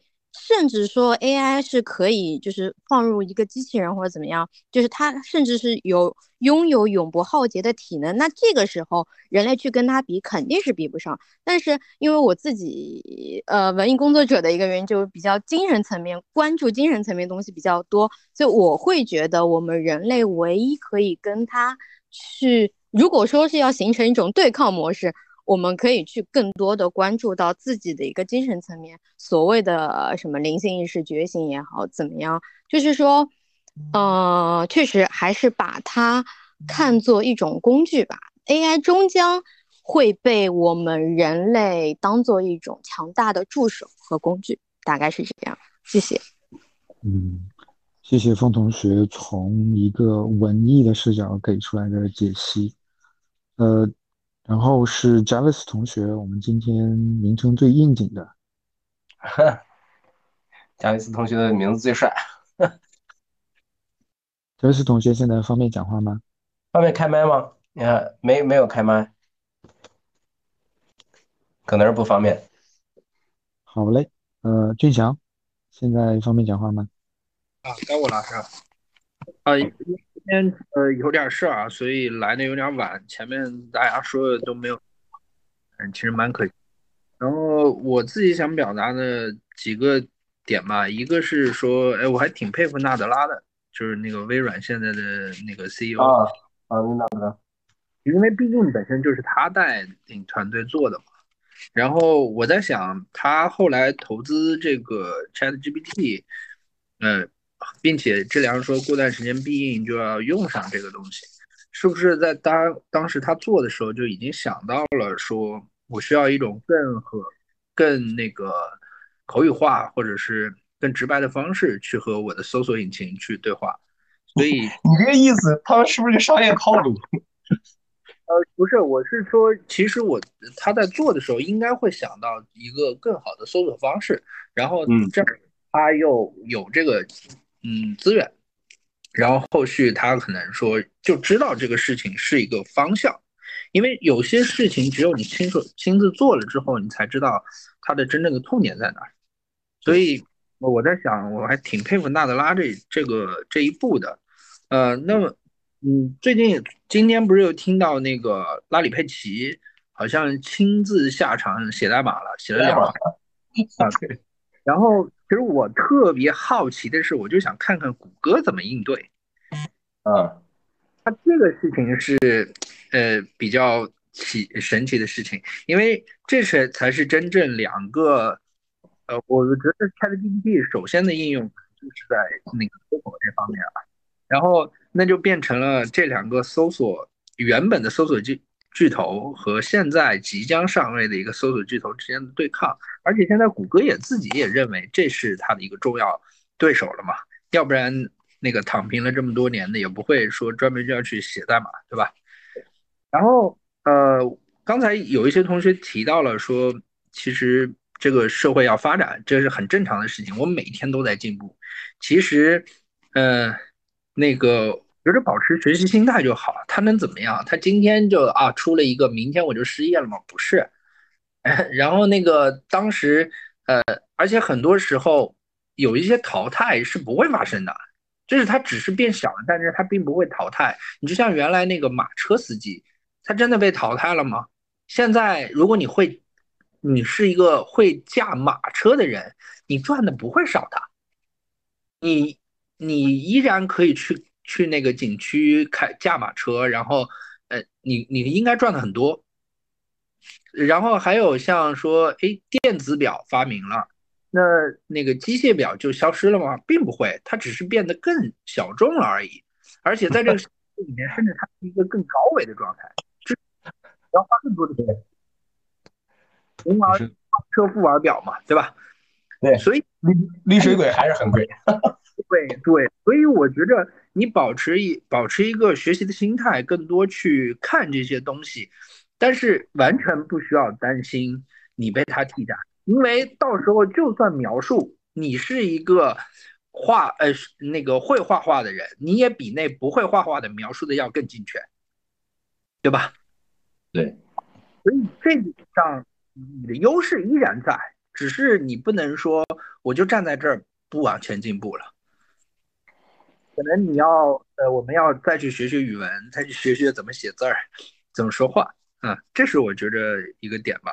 然后最后呢，我就是想要靠谱的 VPN，这不知道哪位同学有 啊？这个后面群里再沟通哈，群里发。找火箭。以上。好的，好的啊，谢谢俊祥这么努力的举了这么多例子来宽慰我们大家对可能到来的这个技术的焦虑。呃，也感谢今天所有的同学来今天来参与我们不正经研究会。发表自己的观点啊，继续深入探讨，也欢迎大家未来再来参加我们的活动。呃，今天呢时间有限，就到这里了。